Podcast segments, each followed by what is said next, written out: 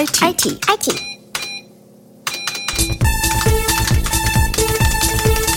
30 Prozent Energiekosten einsparen. Sicherheitslücken, die so groß waren, dass LKWs verkehren konnten. Backup, Storage und Virtualisierung. Man braucht Performance, man braucht geringe Latenzen. IT auf die Ohren. Folge 9 von IT auf die Ohren zeichnen wir gerade in Ferl bei der IOK in einer kuscheligen Runde auf. Wir, das sind heute vier Leute. Meine Wenigkeit, zwei Herren von der IOK, Leon Malik Chin ist dabei und wenn ich dich schon anspreche, du sitzt mir gegenüber, stell dich doch am besten also gleich vor.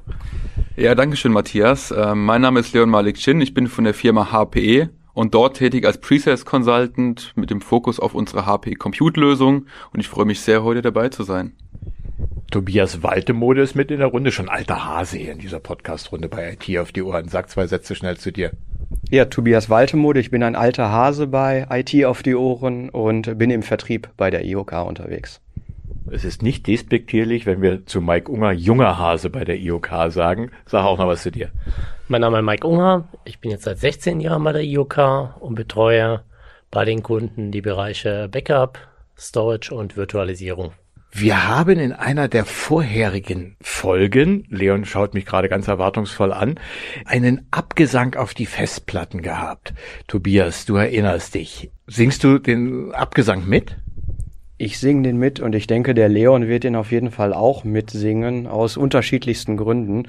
Und ich würde jetzt auch behaupten, in einen Server ge gehört auch keine, ich glaube, Grammophonplatte wurde es in der, in den letzten Folgen genannt. Ähm, in den Server gehört auch keine Grammophon-Festplatte mehr. Nein. Leon, der Abgesang auf die Festplatte. Wie geht der vor sich? Also ich würde da bei Tobias mitgehen. Also die, das Thema Festplatten ist natürlich ein historisch gewachsenes Thema. Woher kommt das Ganze? Ich meine, das ist alles noch Mechanik. Da, da klickt's und, und scheppert's noch drin sozusagen. Da dreht es noch äh, die Spindel ähm, auf das Speichermedium, um die Daten zu lesen. Das ist einfach nicht mehr performant genug. Die Anforderungen heutzutage sind viel größer. Man braucht Performance, man braucht geringe Latenzen.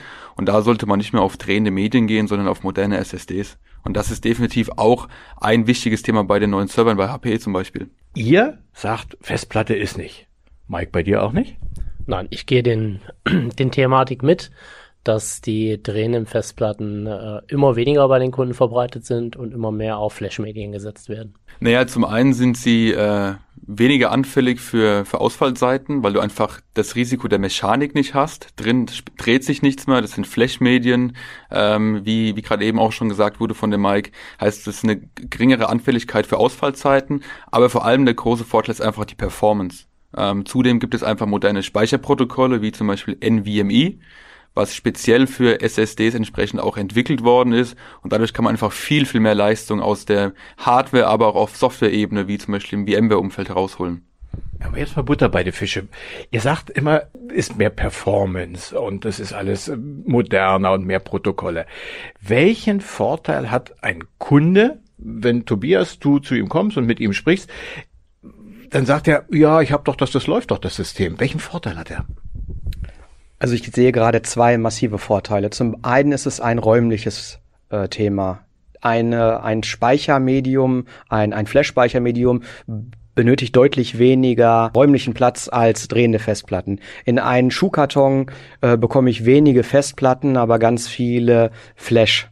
Speicherbausteine. Das heißt, Kapazitäten, bei Servern zum Beispiel sprechen wir über Höheneinheiten. Da bekomme ich in ein oder zwei Höheneinheiten mit Flash deutlich mehr Kapazitäten verbaut, als wenn ich das mit drehenden Festplatten realisieren möchte. Das ist der eine Punkt. Und der zweite Punkt ist einfach das Thema ähm, Effizienz, Energieoptimierung etc. Also ein Flash-Medium braucht natürlich deutlich weniger Leistung als eine drehende Festplatte, wo ein Motor erst anlaufen muss und auf 10.000 Umdrehungen gehalten werden muss, etc. Ich versetze mich mal ganz ketzerisch in die Lage eines Geschäftsführers eines mittelständischen Autohauses und sage, das Energiethema, was Tobias angesprochen hat, ist sofort Stromverbrauch, Strompreise, bin ich sofort dabei. Aber bei der Größe stelle ich halt noch eine Serverkiste daneben oder mache den Serverraum größer. Ja, aber genau da fängt es eigentlich an, weil wenn man immer weiter nach, nach, nach oben denkt, ein Server nach dem anderen wie eine Pizzabox übereinander stellt, kriegt man irgendwann Platzprobleme überhaupt erstmal, was die Räumlichkeit betrifft. Viele Kunden haben vielleicht gar kein eigenes Rechenzentrum, sondern sind in der Co-Location. Ich gebe ein Beispiel, man lässt seine Server bei einem äh, Co-Location-Provider, wie zum Beispiel ein Equinix, entsprechend betreiben und dort hat man entsprechend auch Mietkosten. Also man muss für den Platz und den Raum bezahlen, man muss für die Kühlung bezahlen, für die Stromkosten an sich, die ganzen Betriebsleistungen, die vor Ort, Verkabelungsaufwände, Lizenzkosten, je Server ich habe. Das sind alles Sachen, die sich in so einer Gesamtkostenbetrachtung dann äh, zusammenstauen. von daher ist, geht der Trend schon ganz klar dahin, so schmal wie möglich und so dicht wie möglich eigentlich sein Rechenzentrum zu betreiben. Dann wäre ich als Geschäftsführer ganz kleinlaut, wenn ihr beide mit den Argumenten kommt. Auf der einen Seite Stromverbrauch, auf der anderen Seite Platzverbrauch. Mike, wie ist es bei deinen Kunden? Die Kunden haben ihre Serversysteme in den letzten Jahren reduziert auf ähm, kleinere Systeme, beziehungsweise kleinere Anzahl von Systemen und sparen dadurch natürlich auch Wegplatz. Wärmeentwicklung ist geringer und der Kühlungsverbrauch ist natürlich auch geringer. Das sehe ich sehr häufig. Trotzdem nochmal das Kostenargument, wenn ich vor fünf Jahren noch ein älteres System angeschafft habe und jetzt kommst du und sagst, lieber Geschäftsführer, kauf doch mal bitte Neues, das ist doch viel moderner, performanter und so weiter. Würde ich erstmal sagen, ja, Herr Unger, kann ich ja mitgehen, aber ich verschiebe die Investition noch ein bisschen. Das kommt natürlich ganz drauf an, dass die neueren Server mehr Technologien haben, um die Energie entsprechend auch im Server auszuführen. Es gibt äh, auch im Hypervisor-Bereich, steuert das Betriebssystem genau auch den Energiebedarf des Servers, wenn ich die Leistung optimieren möchte. Dadurch habe ich natürlich eine Kosteneinsparung. Äh, Leon, wir haben eben von Mike gehört, es gibt so das eine oder andere Kundengespräch, natürlich ist ein Kostenfaktor. Erklär uns bitte mal aus HPE-Sicht, warum braucht es überhaupt neue Server? Eigentlich läuft doch alles. Also wenn man sich mal in die Kundenlandschaft ähm, einen Blick reinwirft, würde ich sagen, gibt es im Wesentlichen so, man könnte sagen, so vier Level an Kundenherausforderungen. Ein Thema ist definitiv alles rund um das Thema Serverbetrieb. Die Welt wird immer verteilter, immer komplexer. Die Kunden haben verteilte Umgebung, verschiedene Standorte. Wir sprechen davon Edge Locations zum Beispiel. Und wir haben dann das Thema Fachkräftemangel. Das heißt, wie kriege ich die große Serverlandschaft überhaupt noch betrieben? Das ist definitiv ein Thema. Und da stecken natürlich auch wieder Kosten dahinter von Fachkräften und so weiter. Zweiter Punkt ist das Thema Security. Also ich glaube, jeder kennt mittlerweile aus diversen Medienberichten das Thema äh, Ransomware-Attacken oder Cyber-Attacken. Das ist ein immer größeres Risiko. Man braucht vor allem dann auch neue Systeme und neue Technologien, um sich davon wirklich schützen zu können. Ich darf mal ganz kurz unterbrechen. Wir werden in einer weiteren Folge von IT auf die Ohren speziell mal auf die Thematik Ransomware aus wissenschaftlicher Sicht angeht. Aber das nur als Einschub. Soweit war der Werbeblock. Weiter mit deinen Themen. Dankeschön. Ähm, genau, das ist definitiv ein wichtiges Thema, das Thema Security. Und das ist natürlich nicht nur auf dem Serverbetrieb zu betrachten, sondern generell, wie du gesagt hast, Ransomware ist ein sehr, sehr wichtiges Thema. Dann würde ich sagen, wo wir gerade eben drüber gesprochen haben, das Thema Energiekosten, CO2-Fußabdruck ist definitiv was, was jeden beschäftigt, ist ein gesellschaftliches Thema mittlerweile. Spätestens seit der, der Krise im, im Nahen Osten, sage ich mal, ist dieses Energiepreisthema und Energiekostenthema natürlich nochmal wichtiger geworden und präsenter geworden. Und dann würde ich sagen, so als, als vierten Punkt könnte man dann wirklich dann sagen, das Thema Performance weil wir sprechen über künstliche Intelligenz, spätestens seit ChatGPT spricht jeder irgendwie über AI und KI das Ganze braucht halt echt Leistung und, und geringe Latenzen, um diesem Workload gerecht zu werden. Das würde ich sagen, ist so die grobe Welt der, der Kundenherausforderungen. Und wenn schon alles neu wird, du hast diese vier Punkte genannt, warum sollte ich unbedingt zur HPE kommen? Naja, weil genau diese Punkte, darauf haben wir die richtigen Antworten. Und da sind wir auch sehr selbstbewusst und sagen, da haben wir einen Differenzierungsfaktor zum Markt, weil wir vor allem dieses Thema ähm, Server-Management, Serverbetrieb revolutioniert haben in der, in der Fülle. Ähm, das Thema Security liegt uns schon seit vielen Jahren sehr am Herzen. Wir sprechen immer von der Silicon Root of Trust. Können wir vielleicht dann nochmal kurz drauf eingehen. Das ist definitiv ein Differentiator am Markt. Ähm, das Thema Nachhaltigkeit. Wir haben diverse Lösungen, da können wir vielleicht auch im Detail drüber sprechen. Wie kann ich den, das Rechenzentrum konsolidieren? Wie kann ich das Thema CO2 messbar machen? Weil es bringt mir ja nichts nur, wenn ich weiß, ich muss es reduzieren. Ich muss auch irgendwie wissen, okay, wie viel verbrauche ich oder wie viel erzeuge ich überhaupt? Und dann geht es natürlich auch um das Thema Workloads. Also ich würde sagen, gerade das Thema AI, künstliche Intelligenz, ist wie gesagt extremer wachsen. Und da haben wir auch historisch durch diverse Zukäufe ein sehr, sehr äh, wettbewerbsfähiges Portfolio. Jetzt hast du dich so in den Vordergrund gestellt, jetzt muss ich erstmal sagen, Tobias, Mike, kurze Pause. Wir müssen die vier Punkte jetzt vertiefen. Wir fangen hinten an. AI, KI, wir brauchen mehr Rechenkapazität der Workflow. Wo ist der Benefit, wenn ich mich für ein System von, von euch entscheide? Also ich würde, würde da verschiedene Perspektiven in den Raum werfen wollen würden. Wenn wir uns mal rein auf die Infrastruktur beziehen und vor allem jetzt auch mal auf HP ProLine Compute, geht es vor allem darum, dass die neuen Serversysteme mit unserer Generation 11 noch optimierter sind. Das heißt, ich Heutzutage haben wir nicht mehr ein System, was für alles im Prinzip gedacht ist. Grundsätzlich kannst du das machen. Ich meine, das ist ein ein Enterprise-Class-Server-System, da kannst du im Prinzip alles mitmachen. Container, Virtualisierung, egal welcher Workload. Aber es geht halt darum, vom Formfaktor vom, äh, von dem Motherboard und so weiter, den Server so zu konzipieren, dass ich zum Beispiel im AI-Bereich optimal Grafikkarten verwenden kann. Grafikkarten kann ich nicht einfach nur so in den Server schieben, die Architektur muss dafür passen, die Kühlung muss passen, die Abwärme muss passen, die Luftzirkulation muss passen, ähm, die Stromaufnahme muss passen. Also das heißt, von der Infrastruktur her sind die neuen Systeme optimal für diverse Workloads, unter anderem halt das Thema AI. Und dann kommen wir historisch natürlich aus dem, aus dem Supercomputing und High Performance Computing mit Cray, was mittlerweile zu HPE gehört.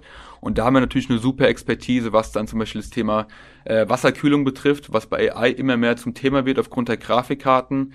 Äh, wir haben ein sehr, sehr großes Softwareportfolio, wo wir teilweise manchmal ein bisschen übersehen werden, aber das ist extrem kompetitiv, vor allem im HPC-Markt. Und das findet jetzt halt Schritt für Schritt auch immer mehr ähm, Einfluss, sage ich mal, im, im breiten Massenmarkt, auch im kleinen und Mittelstand, weil sich jeder jetzt mit diesem Thema beschäftigt. Das klingt alles wie ein Werbeblock. Ich kann dich aber trotzdem nicht entlassen. Du hast gesagt, äh, wir messen auch CO2 bei diesen vielen Rechenoperationen, die da stattfinden. Wie viel CO2 entsteht zusätzlich? Wie messt ihr das? Wie viel wird weniger durch diese ganzen Aktionen? Also auch da würde ich wieder sagen, es gibt diverse Perspektiven, die man betrachten sollte. Also grundsätzlich ist das Thema CO2 natürlich vor allem abhängig vom, vom Stromverbrauch. Also wie viel Strom wird erzeugt und wie viel wird verbraucht und dahinter steckt natürlich ein CO2-Fußabdruck. Ich meine, der Strom kommt ja nicht von irgendwoher vom Himmel gefallen, sondern der muss ja irgendwo erzeugt werden. Das heißt, wir wollen natürlich erstmal schauen, dass wir Strom reduzieren. Das gibt auch verschiedene Methodiken. Es gibt immer einen größeren Trend, was das Thema Wasserkühlung betrifft, habe ich gerade schon angesprochen, um einfach den Stromverbrauch von den klassischen Lüftern im Serversystem zum Beispiel zu eliminieren. Weil die Lüfter einfach, je höher der Server belastet wird, desto höher drehen sie und desto mehr Strom verbrauchen sie. Da kann man über Wasserkühlung sprechen. Ein weiterer Punkt, wo wir, wo wir vorhin auch schon mit Mike drüber gesprochen haben, die Kunden wollen immer schmälere und dichtere Systeme haben. Das heißt, ich kann aber auch zum Beispiel Vorgängerrationen, also eine installierte Basis, konsolidieren mit neuen Systemen. Ich gebe ein Beispiel. Äh, bei uns bei HP gibt es eine Statistik, ähm, Gen 8 Systeme, die kamen ja irgendwann so ungefähr zwischen fünf bis acht Jahren entsprechend auf den Markt, je nachdem wann sie gekauft wurden, Gen 9 Systeme. Da kann man teilweise elf Systeme durch ein neues System ersetzen. Und da kann ich halt dann im Vergleich zum Beispiel bis zu zwei Kilowattstunden ähm, einsparen. Also das sind mal so ein paar Beispiele. Und messbar gemacht wird's dann halt durch neue Sustainability-Dashboards, äh, die wir haben. Abschließende Frage in diesem Blog. Silicon Root of Trust. Musst du auch nochmal erklären. Okay, ich versuche auch nochmal das Thema Security einzuordnen. Also im Security-Bereich sprechen wir heutzutage immer wieder vom Thema Zero Trust Security kommt vielleicht im Security Podcast auch nochmal in der vorherigen Folge oder in der zukünftigen Folge. Im Thema Zero Trust Security geht es ja vor allem darum, dass ich eigentlich keinem vertraue. Vertrauen ist gut, Kontrolle ist besser. Das heißt, ich brauche verschiedene Ankerpunkte, um immer wieder Transaktionen, Authentifizierung und so weiter prüfen zu können. Und bei unserem Serversystem ist der ILO Management Chip quasi der Anker in dieser Zero Trust Welt.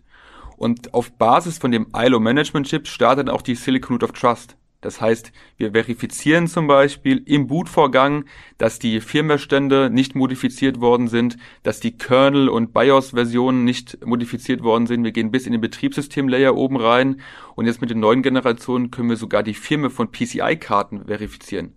Das heißt, das Risiko über Netzwerkkarten, sich irgendwelche Schadsoftware einzuholen oder äh, modifizierte Firmwarestände, haben wir jetzt auch noch komplett eliminiert und das kann halt so auch keiner am Markt. Vertrauen ist gut, Kontrolle ist besser, habe ich gelernt. Stammt, glaube ich, von Lenin. Ich dachte, der Bube ist tot. Tobias, wenn ihr hingeht zu einem Kunden und sagt, Vertrauen ist gut, Kontrolle ist besser, was sagt er dann? Das Tolle ist, dass wir bei der IOK seit über 20 Jahren mit den Kunden über HP-Server oder inzwischen über HPE Hewlett Packard Enterprise Server-Systeme sprechen. Es ist ja auch ein Name, der in der Welt steht. Es steht ja nicht für irgendwas ein dahergekommenes Startup aus Fernost, sondern es ist ja wirklich ein Branchenprimus. Dem vertraut man natürlich auch schon. Also da ist sicherlich eine Menge Trust äh, schon vorhanden. Da ist jetzt nicht Zero Trust, sondern da ist ähm, erfahrener äh, Trust dann schon vorhanden. Und ähm, ja, die Kunden glauben natürlich ähm, dem Hersteller, dem sie seit Jahren auch schon vertrauen. Das heißt, der Admin gibt dem Geschäftsführer den Tipp, du guck mal, wir haben das und das, die haben das jetzt weiterentwickelt und das könnte auch zu uns passen? Im Prinzip schon, zumindest wenn es nachher um budgetäre äh, Themen geht und äh, dann die Meinung kommt, wir sollten uns vielleicht doch etwas aus Fernost ansehen, was äh, vermeintlich etwas günstiger wird, dann geht's genau in diese Schiene, ja. Hast du das auch schon erlebt, Mike? Die, die Kunden interessiert es natürlich schon, äh, sicherer zu werden, auch im Thema Ransomware-Schutz auch das Management äh, zu vereinfachen und zu, ähm, zu automatisieren. Diese Möglichkeiten habe ich natürlich mit den neuen Gener Servergenerationen immer mehr. Das, was Leon uns noch verschwiegen hat, ein Stichwort, was ich hier vor mir auf meinem Zettelchen habe, Green Lake. Was hat's damit auf sich? Also HP GreenLake ist ja mittlerweile mehr als einfach nur ein Bezugsmodell. Also es hat angefangen im Prinzip HP GreenLake war so ein bisschen dieser ganze SS-Service-Markt, wohin sich auch HP als Firma transformiert. Das heißt 2019 gab es ein Commitment von unserem CEO, der gesagt hat, bis 2022 bietet HPE alles as a Service am Markt an. Und dann ist dieser Name HP GreenLake dafür entstanden. Mittlerweile ist HP GreenLake aber viel mehr, das ist wirklich ein Markenname. Und HP GreenLake ist im Prinzip alles, was HPE an den Markt bringt, ist verbunden mit unserer HP GreenLake Edge to Cloud Plattform.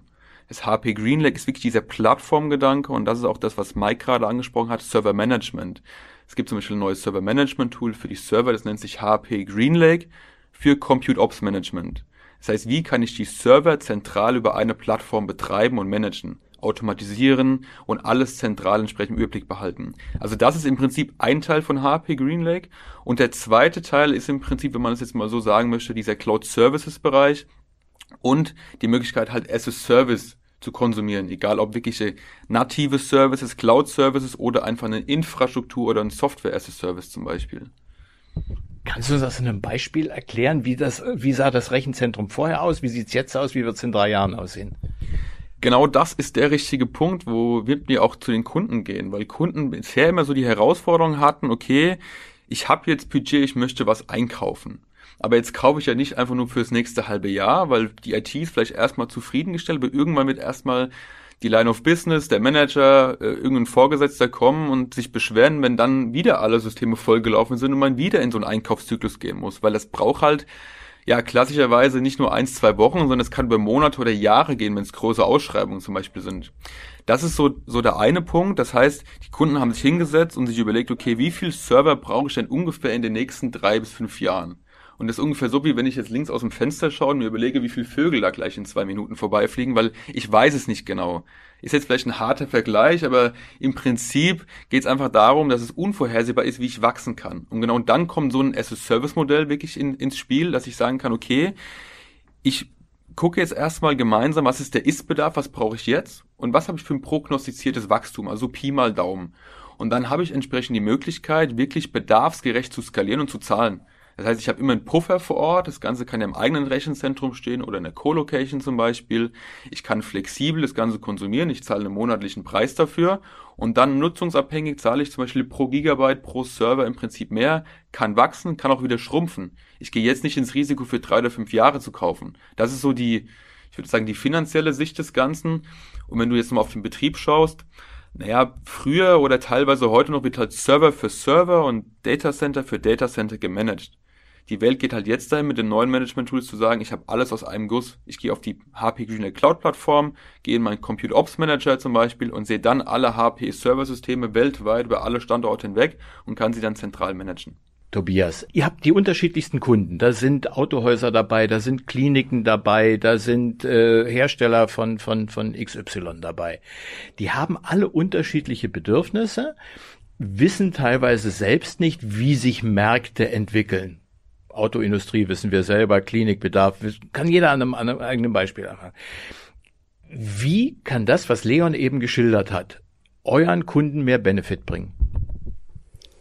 Da ist eine Transformation erforderlich. In der befinden wir uns mittendrin. Ob wir uns immer noch am Anfang oder schon relativ am Ende oder irgendwo dazwischen befinden, kann man vielleicht in zwei, drei Jahren mal bewerten. In der Region, wo wir hier unterwegs sind, also in Ostwestfalen, gehört einem der Server. Der Unternehmer, der kauft sich eine Maschine und der kauft sich einen LKW und der kauft sich natürlich auch seine IT. Und wenn er die nicht bezahlen kann, dann kauft er die auch nicht. Das ist die Haltung, die man hier lokal ähm, ja, fährt und womit die Re Region, glaube ich, auch groß geworden ist. Das ist eine stabile, konservative Haltung und die funktioniert. Die ist, glaube ich, nicht mehr zeitgemäß. Das sehen wir an anderen Themen, die heute standardmäßig schon konsumbasiert ja abgewickelt und abgerechnet werden. Im Security-Markt, wir haben eben viel über Security gesprochen, im Security-Markt ist das schon ähm, mehr als normal, dass man da in, ja, im Prinzip in Abonnements denkt. Ob eine Abonnement jetzt eine Laufzeit von einem Jahr oder fünf Jahren hat, ist gedanklich jetzt erstmal egal, aber wir sind in einem Abonnement. Und wenn ich einem Abonnement bezahle, dann ähm, kann ich es genießen und wenn ich es nicht mehr bezahle, dann habe ich das Abo nicht mehr. Wenn ich die Zeitung nicht mehr bezahle, kommt sie nicht mehr das ist eine Transformation, die muss in den Köpfen der Menschen erst noch ankommen, weil sie ja früher alles als Eigentum verstehen mussten. Wenn der, der Geldentscheider, der Finanzmensch ähm, heute sich über solche Themen Gedanken macht, der hat schon sehr, sehr größere Ohren für diese Themen. Ähm, und dann sagt dann auch schon vom ostwestfälischen Mittelständler der, der Controller, ja, eine verteilte Zahlung ist eigentlich ganz charmant. Eine Abo-Zahlung ist noch charmanter. Das ist, hat buchhalterisch schon einfach wahnsinnig große Vorteile. Dann darf das dann auch hochgerechnet ein paar Euro teurer sein. Für uns im Portemonnaie ist es trotzdem eine mildere Belastung. Also es ist wirtschaftlich für uns interessant. Und wir müssen nicht mehr heute schauen, was in fünf Jahren richtig gewesen sein wird, sondern wir können agil auf die Situation reagieren. Und der Kunde, der sich heute nicht festlegen muss, dass er 30 Terabyte Kapazität in seinem Server, äh, in seinem Storage-System haben muss, oder dass er äh, sieben Server mit jeweils zwei Prozessoren und 28 Gigahertz äh, Rechenkapazität braucht, sondern nach ja, Wachstum und Bedarf konsumieren kann, für den ist das ja Gold wert. Und es fangen immer mehr Kunden an, äh, Gehör dafür zu finden. Mike Tobias hat das gerade geschildert aus Sicht der Finanzer und aus Sicht äh, der, der, der Geschäftsführer. Wie ist es, wenn du mit einem Admin redest? Ist das da auch schon so? Oder ist eher noch das, das Denken, ey, ich habe das hier, ich habe meinen Schrank und da ist alles drin? Die Kunden sind, wie Tobias schon sagte, in einer Transformationsphase. Die sind offen auch für Neues man muss an, an der einen oder anderen Stelle den Kunden auch etwas an die Hand nehmen und ihnen sagen, dass es auch neuere Technologien und Wege gibt, wie er seine Systeme auch einfacher und effizienter ähm, gestalten kann. Gerade im Bezug auf Fachkräftemangel, wo ich jetzt nicht jeden Admin vor der Türe finde, macht das natürlich für den Kunden auch einen interessanten Eindruck. Wir haben schon drüber gesprochen. KI ist in aller Munde. Wir brauchen mehr Rechenleistung, um das darzustellen. Alles muss performanter werden und so weiter. Völlig klar. Aber, Leon, in welche Richtung fährt der Zug genau? Also im Prinzip ChatGPT hat das ganze Thema natürlich ein bisschen den Hype aufgebracht und groß gemacht. Ne? Also ich glaube, man hat in vielen Nachrichten gehört, dass teilweise die Schulen schon ChatGPT ver äh, verbieten, weil irgendwelche Hausarbeiten damit geschrieben werden. Hätte ich als Schüler wahrscheinlich auch gemacht. Ja, leider bin ich da jetzt auch schon raus. Ich konnte es damals nicht nutzen, aber das ist definitiv so ein bisschen ein Punkt, warum es dieses Jahr so richtig groß wird, das Thema AI. ChatGPT ist ja im Prinzip, man nennt es ein Large Language Model. Das heißt im Prinzip, das ist ein großes Sprachmodell, was eingespeist wird mit Daten und dann kannst du dadurch halt mit einfachen Fragen wirft es dir aus einer Sammlung an Daten, die analysiert sind, die richtige Antwort raus. Oder eine potenziell richtige Antwort was bedeutet es für HPE? Immer mehr Unternehmen wollen sich auch mit dem Thema AI beschäftigen. Das heißt, Unternehmen überlegen jetzt zum Beispiel, okay, wie kann ich das Thema AI oder ChatGPT in mein Unternehmen integrieren, dass meine eigenen Mitarbeiter das Leben einfacher haben oder vielleicht den eigenen Endkunden AI-Services bereitzustellen. Die große Frage ist hier natürlich nur, habe ich eine skalier skalierbare Lösung. Das heißt, Unternehmen brauchen viel größere Umgebungen vielleicht. Das Ganze muss auch wieder performant sein. Dann das Thema Kostenüberblick. Wo lasse ich das Ganze laufen? Kann ich mir so eine eigene Umgebung aufbauen? Weil so große AI-Umgebung, GPUs sind nicht gerade die, die günstigsten, äh, die günstigsten Komponenten. Habe ich die Ressourcen dafür, mir das aufzubauen? Habe ich die Fachkräfte, das Ganze aufzubauen? Und dann auch ein ganz, ganz wichtiges Thema Datenschutz. Datensouveränität. Wenn ich jetzt meine sensiblen Unternehmensdaten, Kundendaten einfach in so ein öffentliches Sprachmodell einspeise, verliere ich ja gewissermaßen die Kontrolle. Wie kann ich meinen Kunden oder meinem Unternehmen dann noch gerecht werden und versprechen, dass mit meinen Daten nichts passiert? Und genau da positionieren wir uns in, in zwei Hinsichten. Zum du hast jetzt ganz viele Fragen gestellt. Wie sind die Antworten auf die Fragen, die du gestellt hast? Genau, also die Antworten sind im Prinzip, was ich vorhin schon gesagt habe, erstmal die Infrastruktur überhaupt die wir bereitstellen am Markt. Wir haben strategische Partnerschaften mit den großen Herstellern von den Grafikkarten, wir haben unsere eigenen Serversysteme, das ist, würde ich sagen, mal so das, das Grundding. Und was sehr, sehr interessant ist, wir haben eine strategische Partnerschaft mit dem deutschen Konkurrenten sozusagen zu ChatGPT und zwar Aleph Alpha. Ist ein Startup aus dem Heidelberger Raum, die aktuell auch in aller, aller Munde sind, rund um das Thema AI weltweit gesehen mit denen wir schon seit einigen Jahren eine, eine Partnerschaft haben, weil wir im Prinzip die Infrastruktur bereitstellen, auf deren Aleph Alpha ihr eigenes Sprachmodell entwickelt. Und jetzt haben wir im Prinzip noch eine weitere Ankündigung gemacht, dass wir unseren Endkunden oder zum Beispiel die IOK ihren Endkunden mit HPE-Lösungen so ein Aleph Alpha Sprachmodell anbieten kann. Das Ganze nennt sich Luminous, das ist der Konkurrent zu ChatGPT.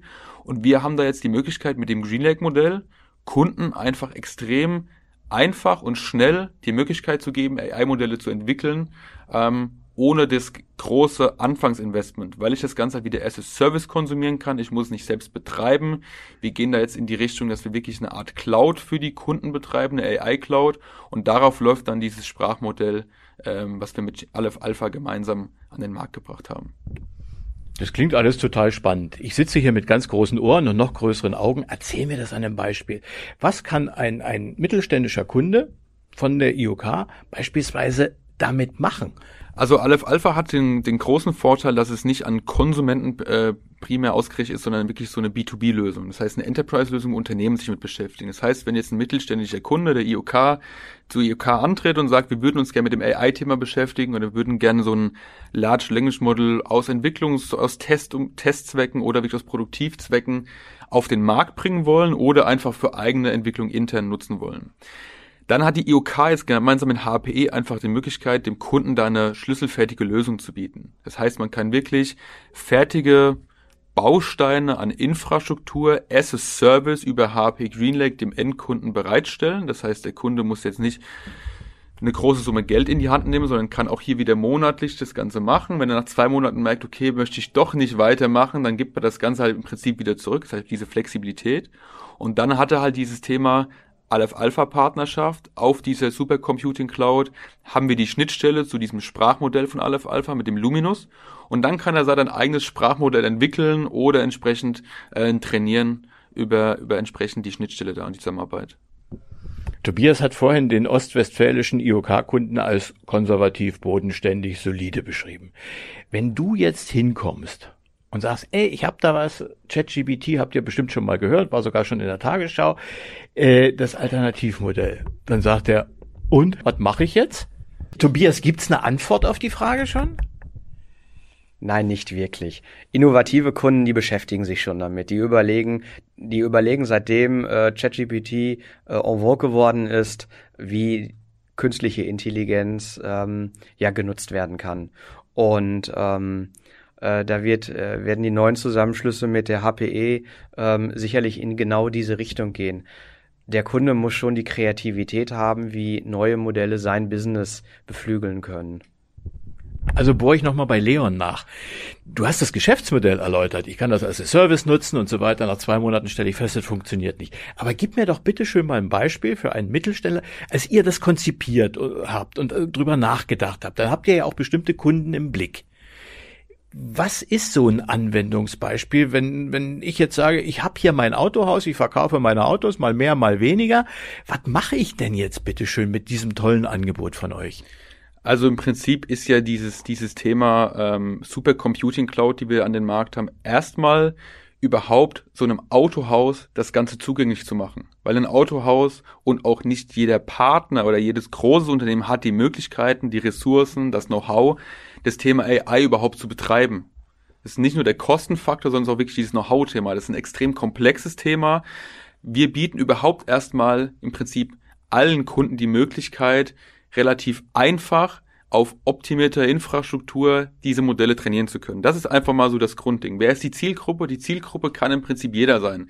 Das können große Unternehmen sein, wie gesagt, die eigenes Sprachmodell entwickeln wollen, die das mitbringen und darauf trainieren auf der Umgebung. Oder es kann halt das Auto, Autohaus sein, das vielleicht einfach so einen ähm, Chat-Assistenten äh, auf, auf Basis von so einem Large Language Model entwickeln möchte und dann kann er das entsprechend mit, mit dieser Supercomputing Cloud machen. Das heißt, Mike, du könntest deinen Kunden künftig hier im, im Ostwestfälischen anbieten. Ihr könnt da so ein Chatbot haben und so weiter. Aber der Kunde, wie Leon schon sagte, müsste natürlich auch das Know-how mitbringen, ähm, um diese Modelle auch äh, entsprechend zu entwickeln und natürlich auch bereitzustellen. Die Kreativität muss immer erst vom Kunden kommen, er sagen kann, Leon, du hast da was Tolles im Portfolio, was mir dann Tobias oder Mike anbieten können. Ja, also ich meine, wir stellen dem Kunden jetzt nicht ein fertig trainiertes Modell bereit, sondern wir geben im Prinzip der IOK und auch den Endkunden die Möglichkeit, das Thema AI greifbar zu machen. Das im Prinzip in den Massenmarkt zu bringen. Das macht natürlich ChatGPT so ein bisschen in den Privatbereich. Gemeinsam mit Aleph Alpha gehen wir einfach die, die technologisch ähm, unserer Meinung nach bessere Lösung an, im Prinzip vor allem auch die Daten, datensouveränere oder sichere Lösung an. Das heißt, wirklich Unternehmen können sicher ihr eigenes Modell zum Beispiel entwickeln. Die Frage ist einfach aber auch, muss man ehrlich sagen, ist schon jeder Kunde bereit, sich überhaupt mit dem Thema in dem Maße zu beschäftigen? Ich meine, ihr seid eurer Zeit voraus. Ich würde sagen, wir sind, ähm, ja, kommt darauf an, was der Kunde auch macht. Ne? Also ist der Kunde schon soweit? Ich glaube, je größer die Kunden werden, desto intensiver beschäftigen sich mit dem AI-Thema. Und da geht es ja nicht nur um das Thema Sprachmodelle, sondern es geht auch damit, wie kann ich zum Beispiel ähm, einfach mit, mit künstlicher Intelligenz meine Prozesse vereinfachen, den, den Schutz meiner Mitarbeiter gewährleisten in Fabriken. Was ein Beispiel ist, da haben wir auch einen Showcase gehabt, zum Beispiel auf der Hannover Messe. Ein Thema mittelständisches Unternehmen äh, hat eine große Menge zum Beispiel an, an Maschinen. So eine Maschine hat typischerweise Handbücher mit zigtausend Seiten, sagen wir mal 5000 Seiten Handbuch.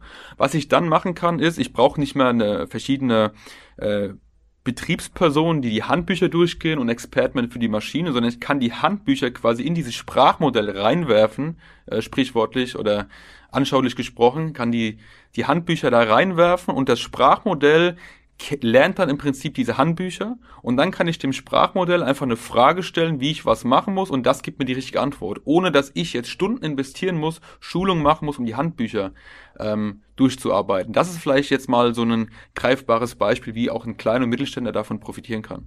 Da schreit jeder Geschäftsführer, juhu, wenn nicht 5000 äh, Seiten Handbuch durchgeforstet werden müssen, weil es ist schlichtweg Arbeitszeit. Ja, und Arbeitszeit ist natürlich das größte Gut, was wir haben, weil wir zu viele Aufgaben für zu wenige Menschen haben und nicht der Bus an Menschen vor der Tür steht, der die Arbeit jetzt abarbeiten will. Und wenn das dann so eine, so eine ähm, Maschine machen kann, ja, dann umso besser. Vielen Dank, meine Herren, bis hierhin. Wir reden in einer weiteren Folge im Oktober nochmal in dieser Besetzung Leon Malik Chin, Tobias Waltemode und Mike Unger und vertiefen das. Wie ist das mit den Kosten? Wie ist das mit der Energie? Wie ist das mit dem CO2-Fußabdruck? Da kommt noch eine Menge auf uns zu und reinhören lohnt sich auf alle Fälle. Vielen Dank. IT, IT, IT.